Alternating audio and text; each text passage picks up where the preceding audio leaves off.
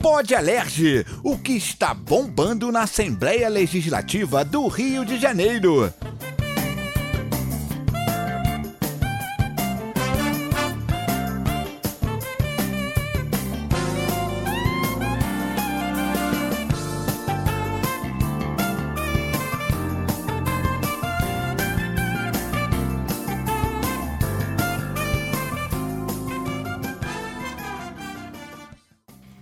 Oi, gente! Tá no ar mais um Pod Alerge. O Pod Alerge aqui da, da Alerge, obviamente, que leva pra você tudo que tá rolando por aqui. Eu sou a Carol Silva, comigo toda semana, cabeção. Que maravilha, boa tarde. Mônica boa tarde, Mansur boa noite, também. bom dia. Boa tarde, pessoal. Aqui, ó. Pode falar mais pertinho. Boa tarde, gente querida. Ah, fofa, meu Deus, eu quero botar num potinho. E professora Denilza como. Não, Tiago como professora Denilza. Oi, gente! Tudo bom? Você quer me botar no potinho também, Carol? Não. Hum, Vamos. E aí, vocês estão bem? É, né? Vai Estava bem, mas é que, O que que eu imagino o tamanho do pote pra botar essa mulher. Ah, ela é tão Ah, se lindinha, for para. contar pela paciência, tem que ser grande pra te aturar! Calma. Ô, Praga, tem convidado nobre aqui hoje, você não Ô. vai me estressar, porque senão eu vou rodar minha baiana aqui! Pois então tá, é. desculpa, desculpa, vamos desculpa, vamos desculpa. manter um mínimo de Desculpa. decoro nessa casa de leis? Tô bem. A gente tem convidado, tá? Já vou apresentar, então segura aí. Olha só, hoje a gente vai falar sobre a Cúmplice, que é uma comissão aqui da LERJ que checa se de fato as leis foram cumpridas, né? Leis que foram aprovadas aqui no parlamento estão sendo cumpridas de fato. Há 25 anos, essa comissão é presidida pelo deputado Carlos Mink, que inclusive é o nosso convidado de hoje. Então, Mink, bem-vindo ao Pod Alerj. Viva! Maravilhoso. Adorei ter você aqui, tô adorando, né? Tá, tá, do- tá gostando da loucura até agora? Olha, eu tô gostando sinceramente. Você sabe que eu fiz uma lei sobre a humanização da saúde mental, depois eu confessei que era em causa própria. que aqui com a alergia é impossível a gente não ficar É alucinado. Muito bom. É isso, né? Mink, são 25 anos mesmo à frente do Cúmplice, falei certo? É, antes não tinha uma comissão como tem há uns 15 anos, mas tinha uma campanha do Cumpras que eu rapidamente percebi que muito mais difícil do que fazer uma lei é ser ela cumprida. né? A primeira lei que eu aprovei, alguns de vocês aqui não eram nascidos ainda. Eu era. Depende. Ah, você talvez. Mas foi uma lei pedida pelo Betinho, de controle do sangue. né? Foi a primeira lei do Brasil, por causa da contaminação, HIV, que acabou fulminando o Betinho, o Enfio, toda a família, que, como se sabe, eram hemofílicos. Então, fiquei todo contente, professor universitário, aprovei uma lei, fui falar para meus pais e tal. Depois eu descobri que ninguém tinha mais puta ideia que a lei existia. Nem meus amigos médicos. Olha. Ninguém lê diário oficial, que é um porre. É verdade. Nem eu. Nem eu leio. Então, o que, que acontece? Eu comecei a me dar conta que a gente tinha que divulgar e depois, com o tempo, explicar para as pessoas para que, que servia a senhora lei e depois o que, que um cidadão poderia ou deveria fazer para que ela se convertesse em, em direito e não simplesmente alimentasse cupins na gaveta dos burocratas e dos poderosos de plantão. E assim nasceu o Cumpra-se. bom, ele, é De parto natural de cócoras. ele, ele já respondeu a pergunta que eu ia fazer, que era justamente explicar como que isso surgiu e tal. É mais fácil fazer uma lei do que fazer ela cumprir, né? Algumas são difíceis de fazer. Algumas são difíceis de fazer. Agora, fazer uma lei boa ser cumprida é uma situação perrengue daqueles. Algumas leis que eu fiz demoraram 15, 16 anos para serem cumpridas. Nossa, mãe. Nossa, muito As que foram cumpridas, porque tem as que não foram. né? Uma foi, começou a ser cumprida há três anos atrás, a lei do Fundo Estadual de Cultura. Tinha 18 anos ou 16 anos, foi cumprida há, há três anos, os primeiros editais. Né? É diferente da lei do incentivo à cultura, porque não é a empresa que escolhe quem vai ser beneficiado. Assim é. Uma das recentes, a lei da Câmara nos uniformes da PM. Então, o que acontece? Rapidamente, eu apresentei o projeto em 2015. Demorou seis anos para aprovar a lei. Eu só consegui aprovar a lei depois da chacina do Jacarezinho, Que bem recente, né? há um ano e meio atrás. Pois é. Aprovei a lei. Contra o voto dos bolsonaristas. Aliás, um deles mandou uma pérola que eu faço questão aqui, já vi que vocês têm um humor especial. Chegou para mim e falou assim, no microfone. este mim que sempre persegue a PM tinha que botar câmara no uniforme dos bandidos. Eu falei, claro, senhor bandido, o senhor me empresta o seu casaquinho. É que eu vou colocar. Eu vou colocar uma licença. câmarazinha, depois o senhor continua o seu trabalho com segurança total. Esse é o nosso parlamento. E aprovamos a lei, e claro, eu estou em guerra pela ser cumprida. 14 batalhões já usam câmera nos uniformes e 18, inclusive os mais letais, ainda não as usam. E a gente continua fazendo o cumpra-se. Inclusive, também protege PMs, né? Sobretudo, em São Paulo, os dados são maravilhosos. Os batalhões que usam há mais de três anos, a maioria, inclusive os letais, e foi reduzida em 85% a letalidade de civis por policiais, quer dizer, diminuiu o número de pessoas mortas pela polícia e diminuiu 30% a morte dos próprios policiais. Inclusive, o candidato Tarcísio ao governo de São Paulo, contra o, o parecer do próprio comando da PM, que é amplamente favorável, até porque a criminalidade caiu também, porque diziam, não, a Câmara, o cara vai querer ficar bonzinho e a bandidagem vai deitar e rolar. Não foi assim. E aí o Tarcísio falou, vou acabar com as câmaras, porque isso daí põe a polícia em desigualdade frente ao marginal. Mas houve uma reação tão grande da- das próprias polícias que ele recuou. Olha só, a comissão ela realiza frequentes audiências públicas e, quando necessário, aciona instituições que contribuem para o cumprimento das leis, como o Ministério Público, Defesa do Consumidor, Meio Ambiente, Mídia, entre outros. Como é a participação dessas instituições no trabalho da comissão? Como, ela- como e quando elas são acionadas para participar das fiscalizações?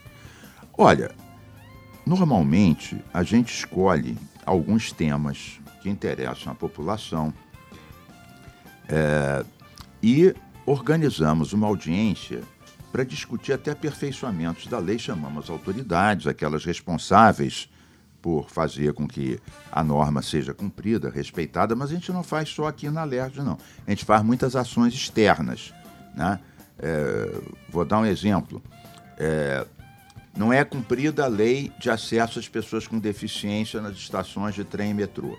Então a gente vai lá, fomos para várias estações, em Caxias, em Belfor Roxo, com 20, 30 cadeirantes parados no meio de uma escada de 30 degraus, né?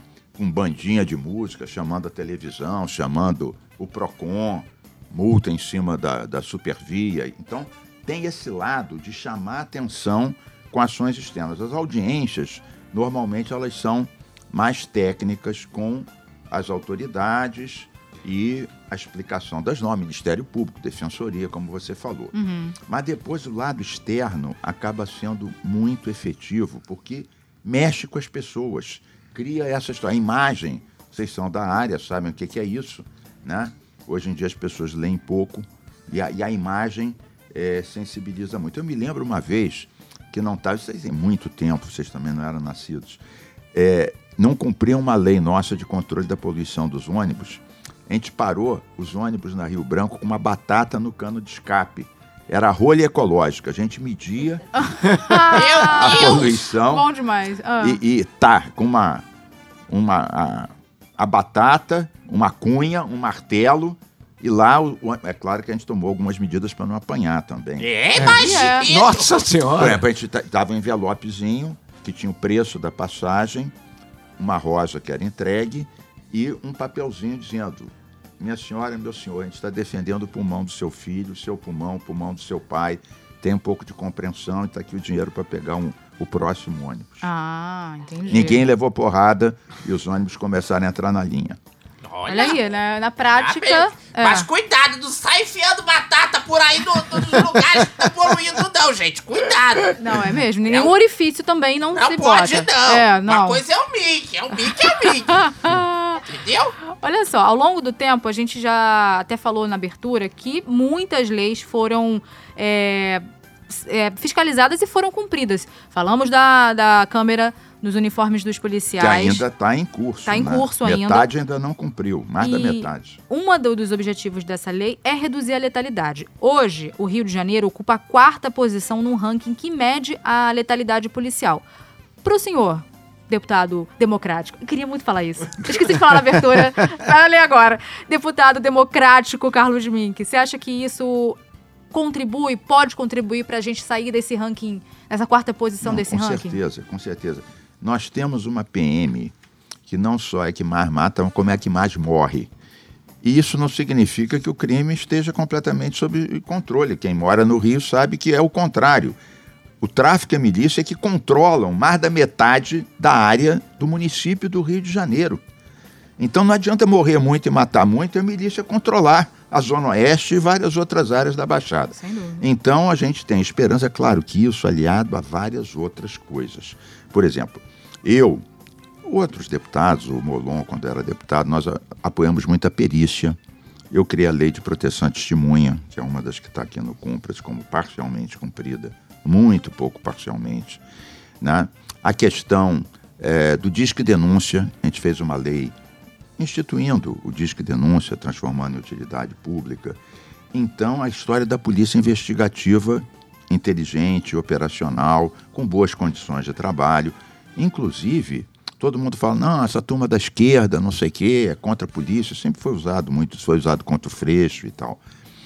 Na- ne- nessa campanha, o presidente da Associação dos Peritos gravou para mim de apoio da campanha. Do, não, é quem mais defende a perícia, botando verba, investimento para polícia técnica, investigativa. Então, não basta atirar menos. Você tem que usar a investigação, a preparação, a tecnologia, a inteligência para descobrir e punir é, os criminosos. Sempre quando tem um daqueles crimes que ocupa as televisões, os deputados mais conservadores sempre propõem aumento das penas.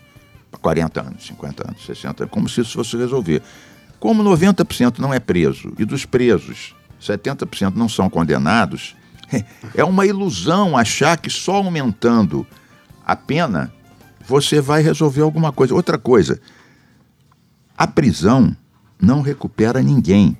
Quase ninguém estuda, a gente fez lei sobre isso, quase ninguém trabalha, também no Cumpra-se.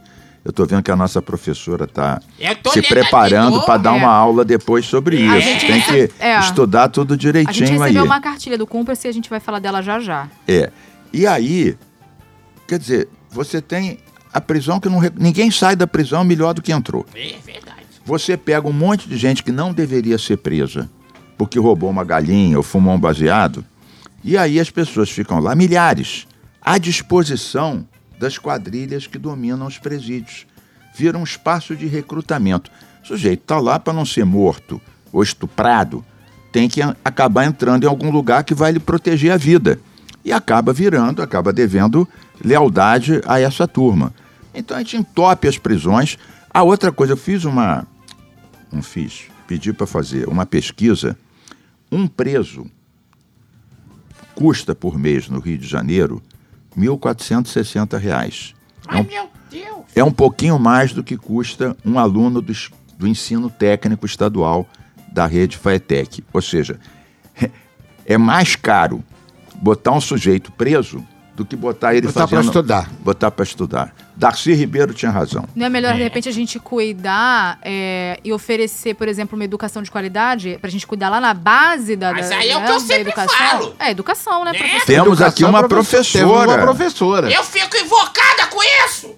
Que não dão valor direito à educação, depois reclama que tem muito preso. tem Ah, pera aí, não Briga, falei, não briga, falei, não, não falei da senhora não. É. Eu falei da Mônica Cala Mansur. sua boca, cabeção. Professora aqui é ela.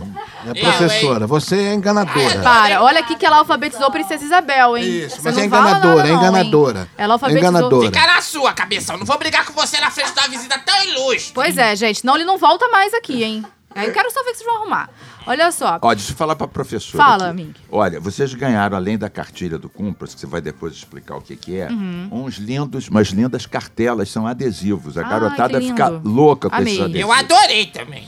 Um deles, ó, esse aqui, é ensinar cultura africana e indígena nas escolas. É, tem que ter mesmo. Isso aí. Você tem que combater o racismo desde os bancos escolares. Exatamente. Depois não adianta só dizer, não, vai enquadrar como racista, vai prender, não vai prender. Não, ninguém nasce racista. as pessoas aprendem a ser racistas. Então, essa lei é uma lei muito importante. Aliás, esses desenhos aqui são tão bonitinhos que quando a São gente fica mesmo. distribuindo, a garotada corre atrás de mim e fala assim: Tio, me dá figurinha. Da figurinha, da Copa. Aí eu falo, lindos. eu dou figurinha, mas você vai pro pai e pra mãe perguntar a historinha que tem por trás da figurinha, né, É, professora? tem- isso aí, é assim você educa as crianças pra poder saber das leis, pra não fazer besteira depois. Uma criança bem educada, Isso. sabendo de tudo. Parabéns, Mickey, gostei, adorei. Vou Eu levar adorei. pra Nana News. Nana News é filha dela que tem 68 anos. Por aí, vou levar pra Nana News. Com licença. Agora, por favor, com a palavra uma professora de verdade. Ah, Ô, Mink, eu quero essa, essa figurinha aí da literatura africana, porque o meu mestrado é em literatura africana Ih, e olha que portuguesa. legal, hein? E tô dando aqui uma carteirada, porque essa aqui, ó. lei sua, ela realmente me emociona muito, porque sem isso não há como a gente trabalhar literatura em sala de aula, achando que a literatura africana é um braço da literatura portuguesa. E não é. Essa colonização já acabou, né? É. Ó, eu falei antes do início que eu fiz uma, uma lei em causa própria, que é da humanização da saúde mental. Quando a gente faz aqui as, as audiências da frente pela reforma psiquiátrica e tal, o pessoal canta muito Maluco Beleza, do Raul Seixas, né, que é um Aham. pouco o hino desse pessoal.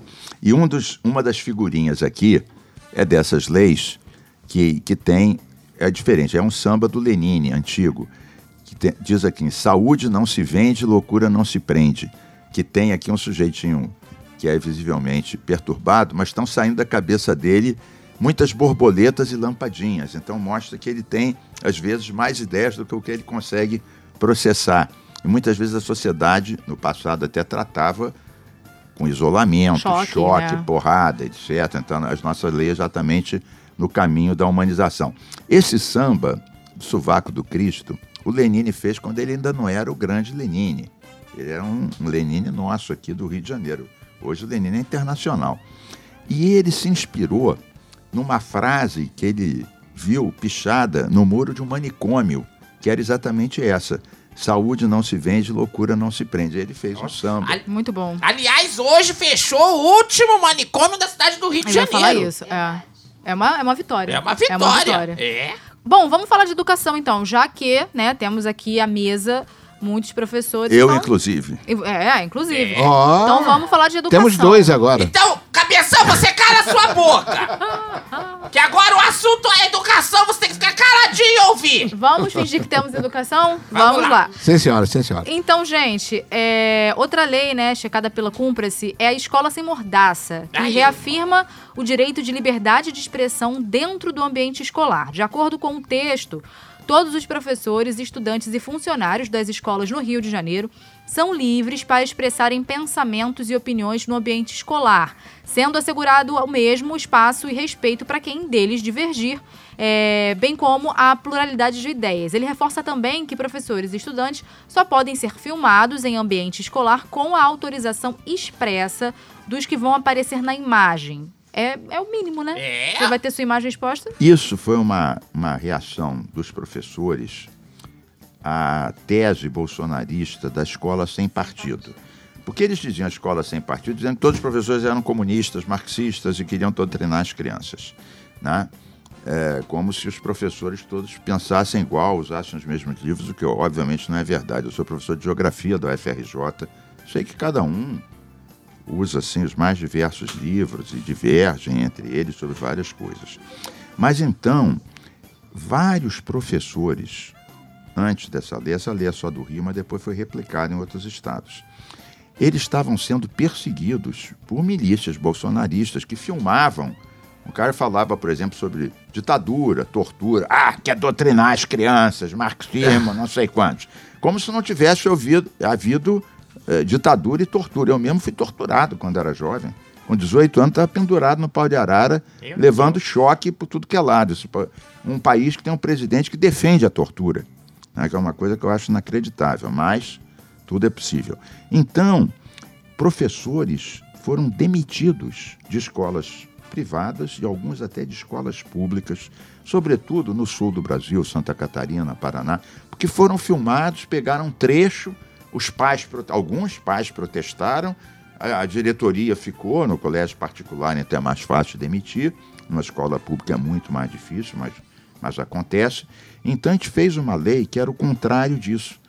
A lei apenas garante o que a Constituição já prevê: a liberdade de cátedra, a pluralidade de informação, a ideia que ninguém pode ser punido por usar um, um livro de um autor e outro usar um outro livro e, e, falar de coisas que até foram completamente verdade, né? A, a tortura, a ditadura, o escravismo, em suma. Então, e, e essa lei aí tem uma coisa muito interessante. Os bolsonaristas, claro, são contra a lei. Nós ganhamos aqui. E como foi um acordo, a gente tirou alguns pontos da lei. Eu sou uma pessoa acostumada a fazer um entendimento, né? Tenho muitos anos de mandato, aprovei mais de 200 leis, nenhuma como eu apresentei, todas foram modificadas, nenhuma também para dar nome de rua nem bajular os poderosos de plantão, diga-se de passagem, nenhum besterol desses. Mas então, o governador, ele sancionou a lei, o Bolsonaro ligou para o governador e ele fez uma nova publicação vetando a lei depois dela ter sido publicada. O que não pode ser, porque depois que uma lei é publicada, ganha um número, ela vira uma lei. Ela pode ser modificada, sim. Uma outra lei pode modificá-la, uma lei que altere ou anule, ou uma ação na justiça que considere ela inconstitucional, uma DIN.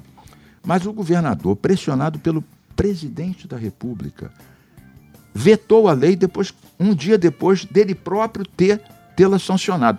Toda a área jurídica da própria Procuradoria-Geral do Estado caiu em cima dele, disse que foi um erro, ficou elas por ela, está a lei valendo, e, e muitos professores processaram quem os filmou com base na lei. Ninguém mais aqui no Rio foi demitido por causa disso.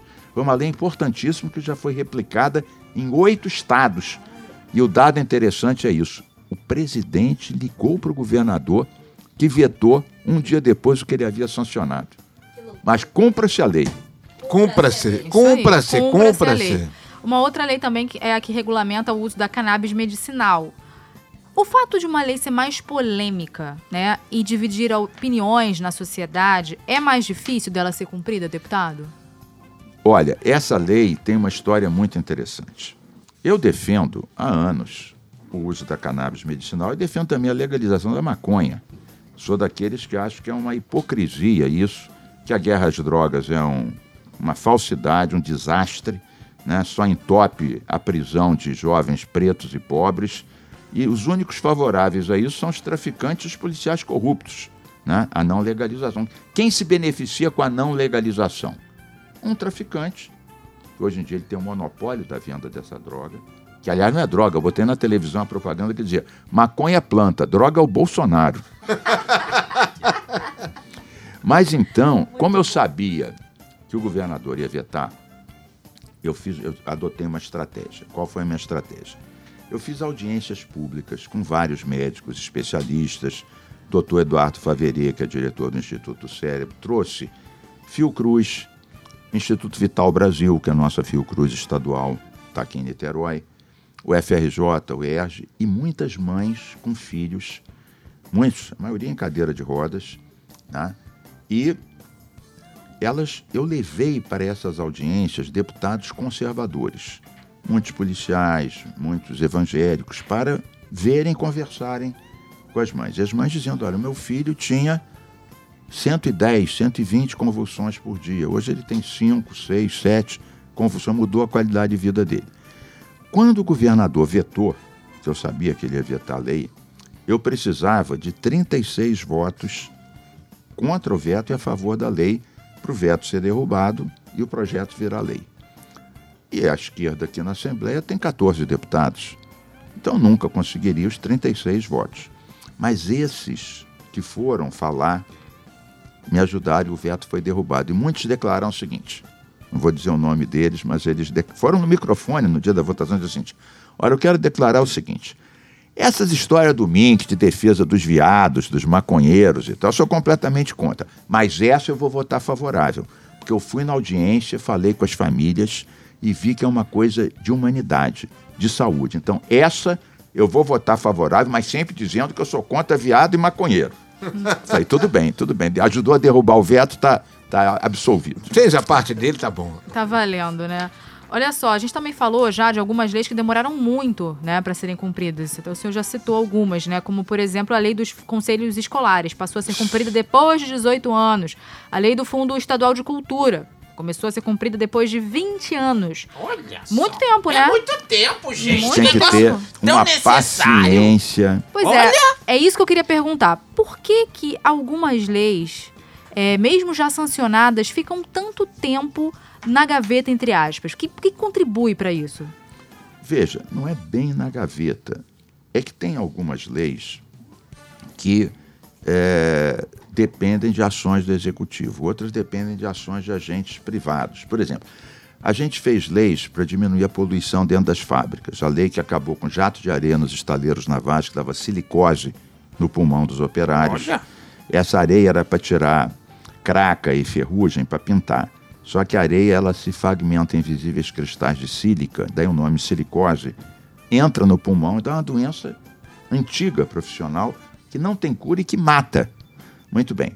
Fizemos a lei, um processo longo, e foram sete anos para ela ser cumprida. A gente teve que entrar nos estaleiros, com a televisão, mostrar a chapa do pulmão dos operários. Então, tivemos que fazer uma outra, tirando o imposto dos novos equipamentos que iam substituir os equipamentos antigos para facilitar. Você não pode só dizer faça isso, você tem que facilitar a vida para o sujeito fazer, Pra comprar as coisas, né? para fazer o certo, É. para facilitar de quem queira cumprir a lei e entrar na linha da, da legalidade. E muitas vezes é questão dos governos, por exemplo, essa do conselho escolar. O conselho escolar é como se fosse um Eu fiz uma lei anterior de eleição direta dos diretores das escolas Ah, públicas. isso é muito necessário, inclusive. Houve isso, depois foi contestado, tive que fazer outra vez a mesma lei, oito anos depois. E é porque sempre o governo, ele gosta de indicar os diretores das É. escolas, fica controlando, acaba sendo uma coisa eleitoral, também tem os gastos de merenda, disso, daquilo. Em suma, quando você faz uma eleição direta, o secretário e, portanto, o governador deixam de ter o poder de indicar, fazer uma indicação política. Olha, só as escolas públicas estaduais aqui são cerca de 1.500, 1.400, 1.500 escolas, são quase 2 milhões de alunos. Então, isso é o executivo, o diretor. O conselho escolar, que você lembrou dessa lei, é como se fosse o legislativo. Então, são pais de alunos, funcionários, né, que discutem coisas como qualidade da merenda, biblioteca, evasão escolar, como diminuir a evasão escolar.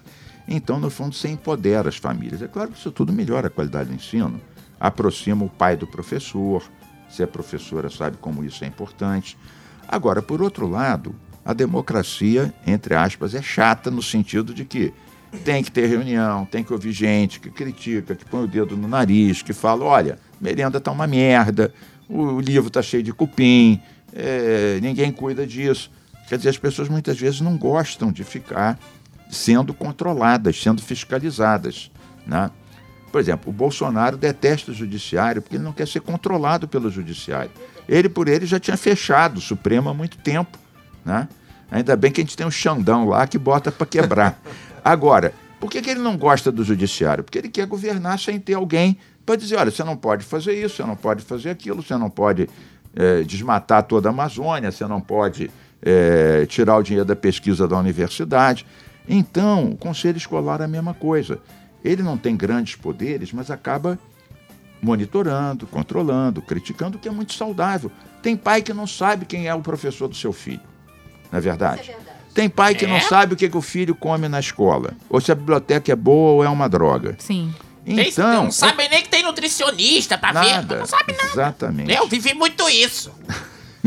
Ela, ela viveu, tenho a menor dúvida. É verdade. Pelo menos na parte de comer a merenda. Não, que é isso? Conheço bem, inclusive nas cidades, isso comigo que tá falando, é muito comum a luta pelos os CEPs municipais pra, pra, pra ter eleição pra diretor de escola, porque nas cidades o que que acontece? O diretor de escola é escolhido pelo vereador. E aí tem aquela barganha de cargo, não é isso, Mickey? Exatamente. Então, eu vou falar só dos municípios pra não ser exonerada, porque eu tô, no- né? Ih, fala, é.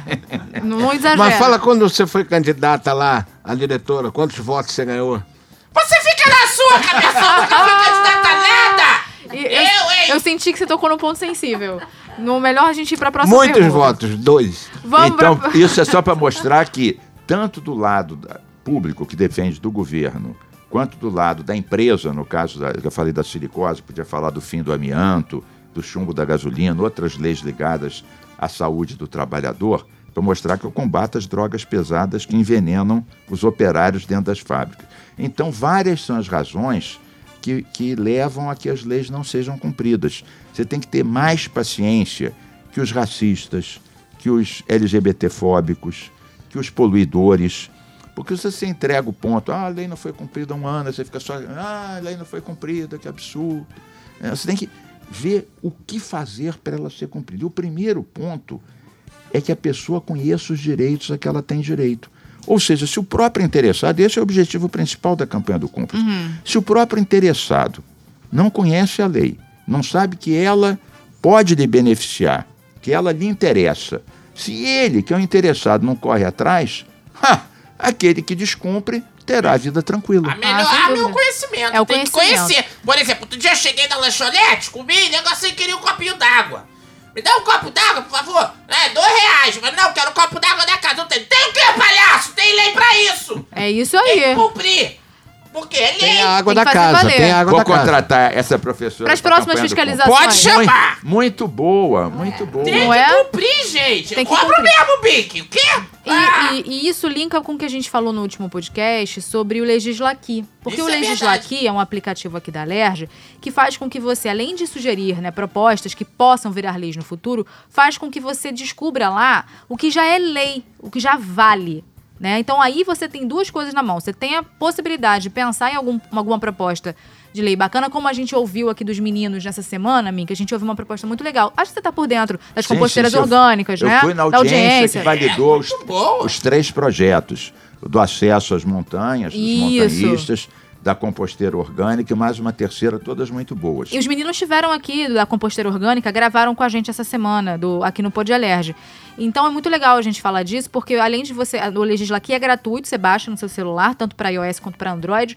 E você vai lá, sugere alguma coisa que você acha bacana, faz uma proposta consistente, né? E tal, e pode virar lei. E o melhor de tudo, você descobre ainda o que que é seu direito que você nem imagina que Fica existe. conhecendo as leis, isso é muito importante. A gente fica divulgando aqui, porque isso ajuda o cúmplice. Porque Claro. muitas vezes É. a pessoa tem uma lei que favorece, mas ela não sabe. Quem sabe? Não sabe. Aí, aí vai falar, Leste não faz nada. Ó, eu vou contar não uma história para vocês, Ah. rapidinho, rapidinho. Há mais ou menos dois meses atrás, eu fui procurado no gabinete por dois dirigentes de uma colônia de pesca em Sepetiba. E eles estavam, as famílias deles viviam naquelas áreas há 80, 90 anos, já eram já terceira geração, estavam ameaçados de despejo e tal, e vieram pedir apoio. Sabem que eu defendo os pescadores e tal, tal, tal. Aí eu cheguei para eles e falei, olha, 15 anos atrás, eu fiz uma lei que está no Cumpra-se, que diz que as, as colônias de pescadores, caiçaras, ah, é, quilombolas, que comprovadamente estão numa área há mais de 50 anos, têm o direito líquido e certo de permanecer nessas áreas para sempre. Não é a propriedade, é o direito de uso real, desde que não poluam, não estraguem, não desmatem, cuidem daquilo. E mais, eu disse para eles: a Marinha tentou tirar os quilombolas da restinga da Marambaia. Não sei se vocês sabem, aquilo era entreposto de escravos. Eles chegavam lá, eram lustrados, engordados e depois vinham aqui no Valongo para serem vendidos como peças d'ébano. Um absurdo, eu lembro disso. Ela tava lá, ela ela tava tava lá, lá. ela eu tava lá. lembro, eu tinha um horror de passar no carro Eu no Valongo, imagino. ver as pessoas sendo vendidas, escravizadas, um horror. Lutei muito contra isso, viu? Testemunho A nosso. Defensoria Pública defendeu os quilombolas e usou a nossa lei e ganhou da Marinha. Os quilombolas estão até hoje. O mais incrível, bacana. vocês estão vendo o mapa aqui do Rio, a restinga da Marambaia está aqui, tem a Baía de Sepetiba, e esses que vieram me procurar estavam, digamos assim, a voo de pássaro, a 4 quilômetros, né? do outro lado. A restinga da Marambaia, ela limita, é fininha. Ela vai lá da Pedra de Guaratiba até em frente à Ilha Grande. Então, eles vieram pedir para mim, para os defender e fazer uma lei que eu tinha feito há 15 anos atrás. Lei essa que a Defensoria usou para impedir que os quilombolas fossem despejados pela Marinha. Eles falaram, que maravilha, já tem a existe. lei. Eles Vamos agora foram- para ser cumprida a lei. Eles É foram pedir uma ajuda Que já estava. que já tinha. Que já, Já tinha sido feito. Eles não É. sabiam. E ela tinha sido usada para proteger alguém que estava relativamente perto deles, que eram os quilombolas da Marambaia. É, reforça o que você falou, né, Cabeção? A importância de conhecer o que, que a gente Conhecer, conhecer, lei, né? conhecer. Vai lá no Legislativo sabe as- e fique sabendo todas as leis, né? Você que está ouvindo nosso podcast aí no momento, você dá uma olhada lá, porque tem sempre uma lei que às vezes você acha que, puxa, podia ter uma lei para isso e já tem. Outra Baixa coisa. logo o aplicativo do Legislativo. Desculpa, Mickey, que eu tenho que dar um recado aqui importante. Dá. Baixa logo o- aplicativo do Legislativo. que Não tem espaço pro celular. Apague essas mensagens, esses vídeos de fake que você tem no celular. Que vocês mandam bom dia toda hora, que é o inferno, É. esse negócio de bom dia. Apaga isso e você tem espaço pro Legislativo. E detalhe, Desculpa. é gratuito. É gratuito. Pode Ó, falar, eu ia. Não, eu ia reforçar a história da iniciativa das pessoas em propor eh, leis, dizendo o seguinte: dessas bem mais de 200 leis que a gente aprovou até agora, eu diria que bem mais da metade não surgiram da minha cachola. Foram pessoas que propuseram. Né? Pessoas como as que, as que vocês que estão nos ouvindo aqui agora. Né? Eu, eu, às vezes, conto uma história engraçada, que é o seguinte. Eu, eu tenho dois filhos que já estão grandões. Mas um deles, o Daniel, quando ele tinha, digamos assim, uns 11 anos de idade, ele chega para mim e fala: Pai, você já fez lei para todo mundo, agora eu quero que você faça uma para mim. Eu falo, Bom, Justo. Ah, falei, o que, que é a lei? Minhas costas doem muito, a mochila é pesada, não sei o quê. Eu falei, pô, Daniel, o que, que eu posso fazer se as suas costas doem muito? Tá bom, tchau. Desprezei. Aí depois me deu um sentimento de culpa. Eu falei com um amigo meu, que era especialista nisso, ortopedista, falou, olha, teu filho está certíssimo. Essa fase está se formando a ossatura.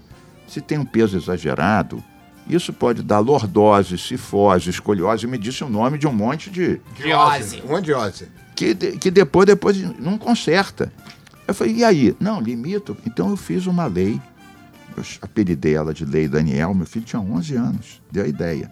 Isso é para Bacana. mostrar que qualquer um que está nos ouvindo aqui pode. Não, e a gente fez a lei, depois fizemos o cumpra-se. E como é que era o cumpra-se? Ah. A lei dizia que não podia pesar mais do que 5% do peso de um estudante até, não me, não me lembro, até 8 anos, e 10% do peso de um estudante até não sei quantos anos, 15. E aí o cumpra-se era o seguinte: primeiro a gente mandava para a diretora uma cartinha dizendo: olha, faça armários individuais, armários coletivos, instrua os professores a, a dizer quais livros que ele vai precisar aquele dia, para o aluno não levar todos os livros. É. Naquela época não tinha mochila de rodinha. Bom, mas então, aí quando não cumpriam as diretoras, a gente ia para a porta da escola, levávamos uma balança, uma balança, televisão, as TVs, aí um médico, a mãe com a, com a chapa da, da costa do guri, que parecia um S, nossa. e aí, a gente pesava um guri fininho, magrinho, com mochilão grandão. Então a imagem era a balança pesando, que a mochila pesava 30% do peso do guri, portanto, completamente Coitado. fora da lei. A mãe levando a chapa das costas dele todas tortas, né? E a, e a foto, a foto era um guri magrinho com mochilão Nas costas. das co- e, e aí os professores começaram a ver que estavam pagando mico em cima de mico e acabou sendo cumprida em grande parte a lei. Lei Daniel, ele tinha 11 anos de idade. Isso só reforma, reforça o legisla aqui a ideia que todo mundo pode ter uma ideia que possa parecer até exótico ou impossível à primeira vista e que depois, nesse caso, quantos alunos tiveram as costas salvas de entortar por causa do. Daniel, que tinha 11 anos de idade. Olha aí. Eu falei sobre essa lei lá no TikTok da LERJ. Quem não segue o TikTok da LERJ vai seguir também. Tem muita coisa boa lá. Tem Você mesmo. falou dessa Eu lei? falei, Você conhecia a lei da mochila? Conhecia, tem foto lá das criancinhas, aquela prefeitura que fez a mochila gigante para as crianças. Você viu aquilo, Mickey? Que doideira! Mas eu posso falar uma coisa? Como uma mala não vai saber a lei da mochila? Olha, senti uma Eu vou dar na cara desse cabeção Calma, já, já. gente. Falta pouco. Vamos, vamos, vamos segurar só um pouquinho. Olha só, bom, já falamos de diversas ações da Cumpra-se de fiscalizações e tal. Eu vou lembrar uma que a gente fe- fez, né? Que vocês fizeram, na verdade, a gente fez uma matéria até foi é, da venda de produtos com microplástico, como Ai. glitter e purpurina, Ah, eu lembro. no centro do Rio na época do carnaval. Fui. A substância é proibida no estado desde 2018 pela Lei 8090, de autoria deste senhor que está aqui. É verdade, você foi na Olha, farmácia. essa lei, e fui na farmácia. Eu vi. Essa lei, quem deu a ideia, é uma, infelizmente já tá, passou para outra dimensão espiritual. A Lara, bióloga, trabalhou uns 20 anos comigo aqui na Assembleia. Ela que deu a ideia de fazer essa lei. O que, que é? Bom, primeiro, o que, que são essas microsferas plásticas? Isso é usado nos shampoos, amaciantes, condicionadores, dá uma, aquela sensação de leveza na pele.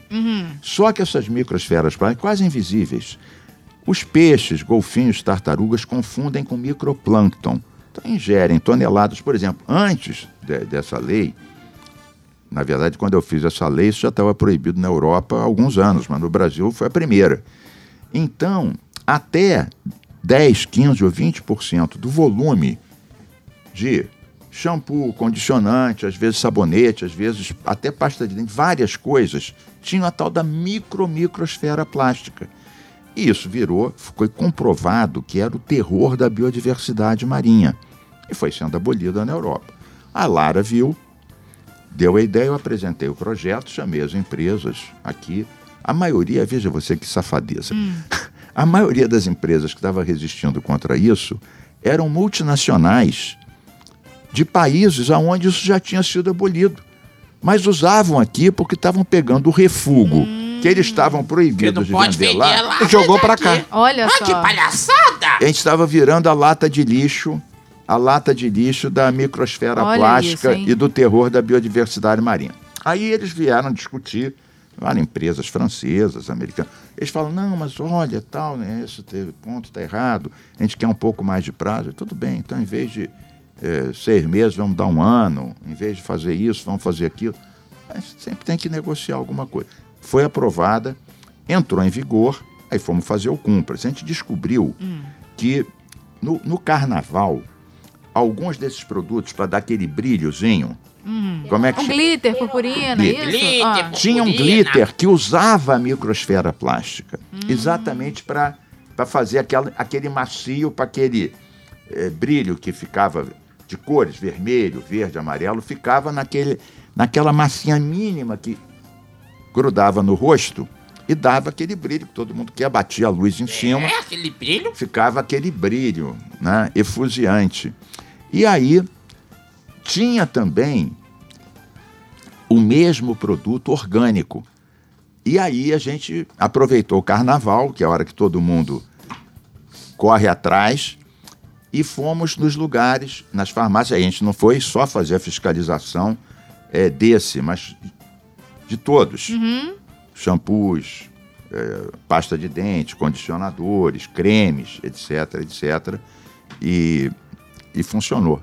Começou Olha, a funcionar. E hoje em dia eles não estão mais vendendo aqui. Outros estados começaram a fazer eh, leis semelhantes. Bom, Ah, que o ótimo, hein? ele, é- é- é- ele mudou muito, porque antes ele enfiava a batata no, na- no cano de descarga. Melhorou, Aí melhorou. agora ele, ele, ele mesmo, porque se fosse eu, Ah. eu ia com a garrafa pet mandando os outros comer. Come isso pra ver se é bom! Você ia fazer isso? Eu Marcelo? ia! Você tem certeza que quer levar ela pra sua equipe? Eu que tenho. É Então bom, tá. é é. Olha, eu vou contar uma que ele vai gostar muito, que é o seguinte. A gente fez uma lei, a pedido do Betinho, dentro daquela linha do sangue, de prevenção do HIV, que obrigava, esse é um, é um cumprimento mais difícil, obrigava os hotéis e motéis a darem três camisinhas gratuitas. Ah, é? Depois a gente teve que mudar, que as mulheres disseram que tinha que ter camisinha feminina também. É, bom dar opção, né? É, esse 3, o pessoal diz que era modesto, que é na época que não tinha ainda alguns produtos que estimulam a, a ereção. Tudo mentira. Tudo Já te mentira. digo que não, tá? Tudo mentira. É. Mas o que é certo é o seguinte: para fazer o cumpra-se dessa lei, o Betinho sugeriu uma história que a gente botou um camisão de 18 metros no obelisco da Rio Branco, Meu Deus! Maravilhoso. que é o símbolo fálico, o símbolo fálico do Rio de Janeiro. Mas a história é engraçada pelo seguinte: eu corri atrás de alguém, um, um amigo, que o pai era sócio de uma empresa, não sei o quê, fez o tal camisão de 18 metros. Mas a, a questão era como botar Como- como o camisão como no é? obelisco. Pois é. E aí, Eu pedi, na época, não me lembro quem que era o prefeito e tal, e falou, imagina, é uma coisa proibida, não, não vai. Eu até botei uma notinha no Anselmo, dizendo, olha, vou picar aquela, aquele camisão, jogar na porta da prefeitura, a gente quer fazer uma coisa de prevenção, e os caras estão boicotando. Aí saiu a notinha. Passou um dia, ligou alguém para mim e falou, olha, a gente quer falar com o deputado. Aí passaram para mim. Olha, nós somos do Carvalhão e o Carvalhão quer Carvalhão, botar Carvalhão. quer botar a Carvalhão. camisinha. Eu bati o telefone na cara, achei, achei que era sacanagem. O nome Carvalhão, E era. na hora você não, veio. era, não era. Era uma mulher que era dona do Carvalhão. Que Carvalhão, pra quem não sabe, é aqueles guindastes que usa Enorme, muito no carnaval é. pra botar Muito na Marquês ela Sapucaí. emprestou Olha gratuitamente. E o Carvalhão pôs a camisinha. Carvalhão, Olha pois aí, é, cara. gente.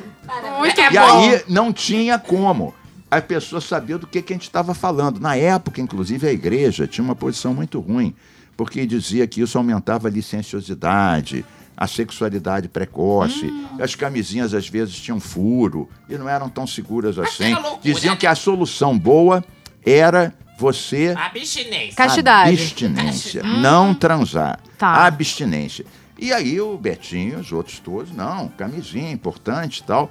E nada, foi. Na época, na época, uma amiga minha mandou, saiu na, em Londres, num jornal daqueles, a foto do, do camisão de 18 metros, escrito cumpra-se, no camisão. Olha, maravilhoso. Muito bom. Adorei. Eu gostei. Melhor do que ir pra porta do motel pra fiscalizar se estão usando ou É, não. isso seria mais complicado. Muito mais eficaz Chegar lá e também. dizer assim, tira.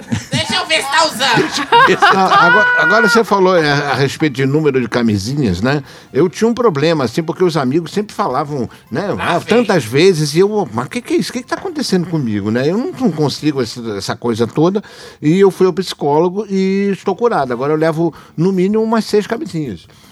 O psicólogo falou: mente igual seus amigos. É eu já só falei. Isso é, É só mentira, igual, gente. gente. Não É. existe isso. É, Eu, hein? A gente, as pessoas vão pra essas suítes e jogam Playstation. Não tem nada a ver com o negócio de cinco vezes, seis vezes. Não vai nada. Eu, eu, eu não sei, tá? Eu tô supondo. Eu Joguei. Eu posso, falar, eu posso falar uma coisa aqui que acontece comigo? Fala. Vou falar uma verdade aqui. Ai, Ah. Eu- eu- não, mas eu tô, eu tô no rádio há mais de 30 anos, né? Então o que acontece? Se eu for a um motel, eu não posso ouvir rádio, senão eu vou parar pra prestar atenção.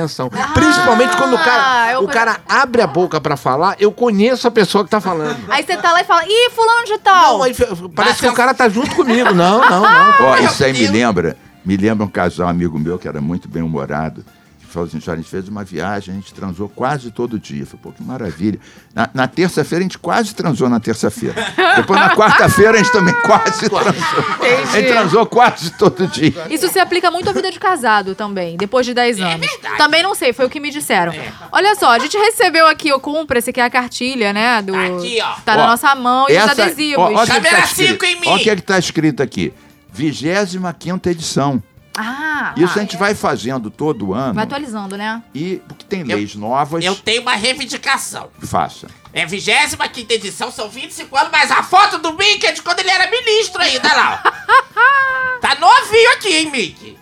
Até não tem o cabelo branco, você tem razão. É? Mas tá bonitão. Sabia que eu tenho um crush no Mickey? Você tem? Eu tenho, Olha! olha! Eu sempre achei o Mickey o Pintel. Ah, olha que oportunidade a vida tá te dando. É verdade, desde a primeira legislatura dele, eu lembro. Oh, Mas olha, Deus. deixa eu dizer uma coisa. Aqui no Cumpra-se, Ah, isso está dividido em temas. Ah, tá. Então, tem a primeira parte ambiente, a segunda parte lei sobre saúde, depois sobre educação e cidadania, etc, etc. E vocês estão vendo aqui que tem cores diferentes. aham. As que estão em verde, aqui, a barra e a letra, são as que estão sendo cumpridas, o que é um miraculo, miraculo. As que estão em amarelo, Aham. parcialmente cumpridas. O que vem a ser isso? Algumas pessoas, só o Brasil, parcialmente cumprido. Algumas pessoas, empresas, as cumprem, outras não. Tá. Depois vem o pior, as que estão aqui em vermelho, Vermelho. não cumpridas. Ou seja, estão carimbadas, sancionadas, ninguém dá a menor pelota. Então a nossa, a nossa glória maior é quando numa nova edição do Cúmplice, algumas que estavam em vermelho passam para amarelo ou para verde. Ou seja, passam a ser parcialmente cumpridas ou completamente, ainda que isso deve oito anos ou dez anos. Como eu disse, a gente tem que ter mais paciência que os machistas e os poluidores. Olha Isso só, pra aí. gente fechar, que tá, né, dando tempo aqui. Eu qual- tenho que votar. Tem que votar. Senão vão dizer que eu sou absenteísta, vão meter Não, gente, um ele tá aqui. compra-se em cima de Ele mim. tá aqui. Não, pelo amor de Deus. Qual é o balanço que o senhor faz sobre o trabalho da Cumpra-se nessa conclusão de mais uma legislatura? E na próxima o senhor tá aqui de novo. Pois estou. Eu estou. Aliás, eu, eu concorri dez vezes e nunca perdi uma eleição. É um fenômeno. Parabéns. E sempre concorri para a mesma coisa. Todo mundo fala, mas você nunca foi vereador? Não. Nunca foi deputado federal? Não. Nunca foi candidato a prefeito? Nada. Você gosta da Lerge, né? Bom, eu fui ministro dois anos do Lula. Sim. Reduzimos o desmatamento, tudo o que esse governo depois estragou. Mas depois, imagina o trabalhão que vai dar para fazer tudo de novo voltar a funcionar. Fundo Clima, Fundo Amazônia, que a gente fez quando eu estava lá com o Lulinha, que aliás faz aniversário hoje. Aproveito para dar um beijo no meu presidente Lula, que faz aniversário hoje, 77 aninhos. Bem vividos. Viva, viva, viva. Agora, é, eu gosto da LERJ, mas olha, eu fui duas vezes secretário estadual do ambiente. Então, fui secretário, fui ministro, fui outra vez secretário, criamos um monte de parques, fizemos muitas leis, criamos o INEA, mas isso fica para uma próxima, pra uma próxima vez. E aqui, o Cumpra-se, você falou recentemente, né? Então, nós fizemos o Cumpra-se da lei da cannabis medicinal, inclusive, não vou dizer o nome, um deputado aqui da Assembleia fez uma denúncia na polícia contra uma associação de pais que tinha uma plantação de cannabis para fim medicinal orientado por médicos. Isso foi ser julgado pela juíza, a juíza usou a lei do cannabis medicinal para dizer não. A Assembleia mesmo aprovou uma lei dizendo que isso pode, com autorização do médico, com especificação, com uma quantidade limitada, uma qualidade controlada. Então funcionou a lei para impedir que fossem presas as pessoas que estavam plantando exatamente para curar da saúde de muita gente.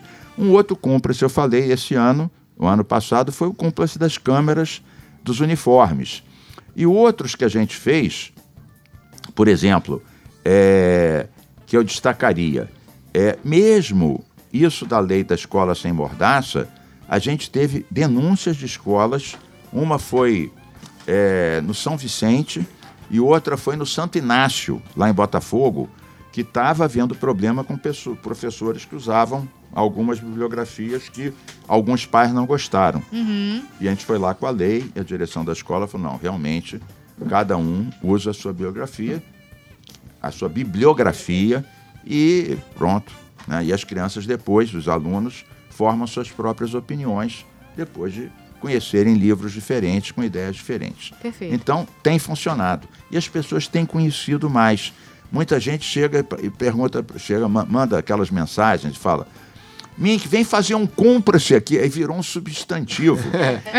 vem fazer um cumpra-se aqui que o pessoal não está não tá cumprindo tal lei de tal, tal assunto. Vem fazer um cumpra-se. É então isso. virou um substantivo. Maravilha. Tá. Vamos então para nossa coluna Minuto Poesia. Isso.